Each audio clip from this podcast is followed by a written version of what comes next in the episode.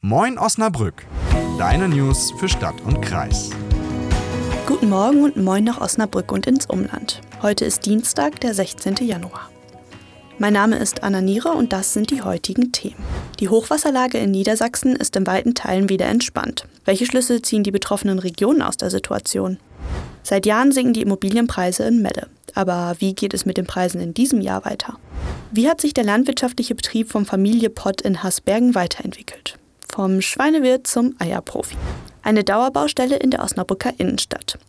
Doch wie lange braucht es noch, bis der Zauberwürfel am Neumarkt endlich fertig ist? All diese Fragen beantworten wir heute.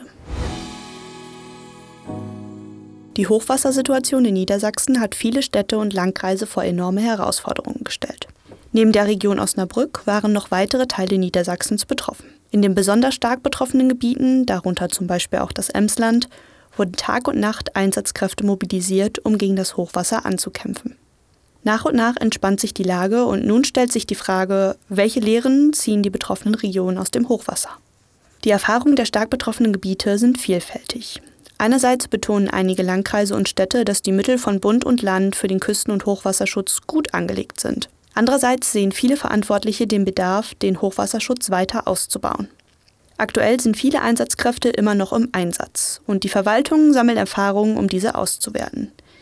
Die genaue Schadensbilanz ist noch unklar. Nach dem Absinken der Pegelstände werden die Deiche kontrolliert und Schäden bilanziert. Die Landkreise planen, die Deiche in Zukunft besser zu schützen und instand zu halten. Gleichzeitig sollen die Abläufe der vergangenen Wochen gemeinsam mit den Kommunen, Hilfsorganisationen und Fachbehörden analysiert werden, um künftig besser vorbereitet zu sein.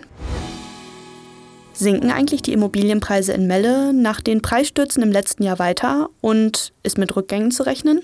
Also im dritten Quartal 2023 verzeichnete das Statistische Bundesamt einen deutschlandweiten Rückgang der Immobilienpreise um durchschnittlich gut 10 Prozent im Vergleich zum Vorjahr. In den ländlichen Kreisen waren es sogar 12 Prozent bei Ein- und Zweifamilienhäusern. Doch wie steht es um Melle? Wir haben Experten gefragt und das Ergebnis ist, dass einige Häuserpreise in Melle tatsächlich weiter sinken könnten. Rainer Kellermann von der Kreissparkasse Melle betont, dass der Immobilienmarkt trotz der Preissenkung intakt ist. Ursachen für den Preisrückgang sieht er in hohen Baupreisen, der Zinswende und dem Ukraine-Krieg, die die Marktstimmung beeinflussen. Dennoch spricht er nicht von einem Crash, sondern von einer normalen Marktreaktion. Im vergangenen Jahr sanken die Preise für Immobilien in Melle im Durchschnitt um 8 bis 15 Prozent, so Kellermann. Die Einfamilienhäuser verloren durchschnittlich 11 Prozent an Wert. Sabine Knabe-Fieler, die Geschäftsführerin von Knabe Immobilien, bestätigt Preisnachlässe von 10 bis 20 Prozent bei einigen Gebrauchtimmobilien. Die Auslöser für den Preisrückgang waren vor allem steigende Zinsen für Immobilienkredite im Jahr 2022. Diese führten zu höheren monatlichen Kreditraten und einer sinkenden Nachfrage ab einem bestimmten Preisniveau. Knabe Fieler hat beobachtet, dass Verkäufer die Veränderungen nicht akzeptiert haben. Ältere Gebäude, die nicht energieeffizient sind, könnten laut Rainer Kellermann 2024 weitere Preisreduzierungen erleben. Die LBS Nord warnte ebenfalls vor einem Preissturz bei älteren Gebäuden. Bei neueren Gebäuden erwartet Kellermann eher eine Seitwärtsbewegung, da die Nachfrage hoch bleibt. Sabine Knabe-Fieler rät Kaufinteressenten dazu, möglichst bald zuzuschlagen, da die Zinsen aktuell mit knapp unter 4% erschwinglich sind. Sie prognostiziert sogar, dass die Preise in Melle in diesem Jahr leicht steigen könnten, da der Mietwohnungsmarkt unter Druck steht und Menschen vermehrt zum Kauf neigen. Die Woche der Bauernproteste ist vorbei. Gestern wurde der Höhepunkt in Berlin mit einer erneuten Großdemonstration abgeschlossen. Mehrere hundert Landwirte aus der Region sind dafür in die Hauptstadt gefahren. Heute schauen wir uns aber mal einen Familienbetrieb aus Haßbergen ganz genau an. Familie Pott ist seit Generationen in der Landwirtschaft tätig und hat sich erfolgreich neu erfunden. Die Hofstelle Pott in Haßbergen besteht seit mindestens Anfang des 18. Jahrhunderts. In fünfter Generation bewirtschaftet die Familie Pott dieses historische Anwesen. Sie waren ursprünglich als Schweinebauern tätig, sahen sich aber durch die weltweite Konkurrenz und zunehmende Auflagen der Politik gezwungen, umzudenken. Die Familie stand vor der Wahl. Wachsen oder weichen. Doch aufgrund der Standortnachteile war ein Wachstum für die Potts nicht wirklich möglich. Stattdessen entwickelten sie gemeinsam mit ihrem Sohn Alexander, der den Hof weiterführen wollte, einen neuen Weg. Die entscheidende Inspiration kam im Urlaub 2018, als sie auf ein Hühnermobil stießen, einen mobilen Hühnerstall auf Rädern. Die Idee war geboren. Durch Fokus auf Tierwohl und den direkten Verkauf von Eiern an Endverbraucher wollten die Pots sich von den Schwierigkeiten der konventionellen Landwirtschaft unabhängig machen. Sie investierten in mobile Hühnerställe und Verkaufsautomaten. Der Erfolg ließ nicht lange auf sich warten.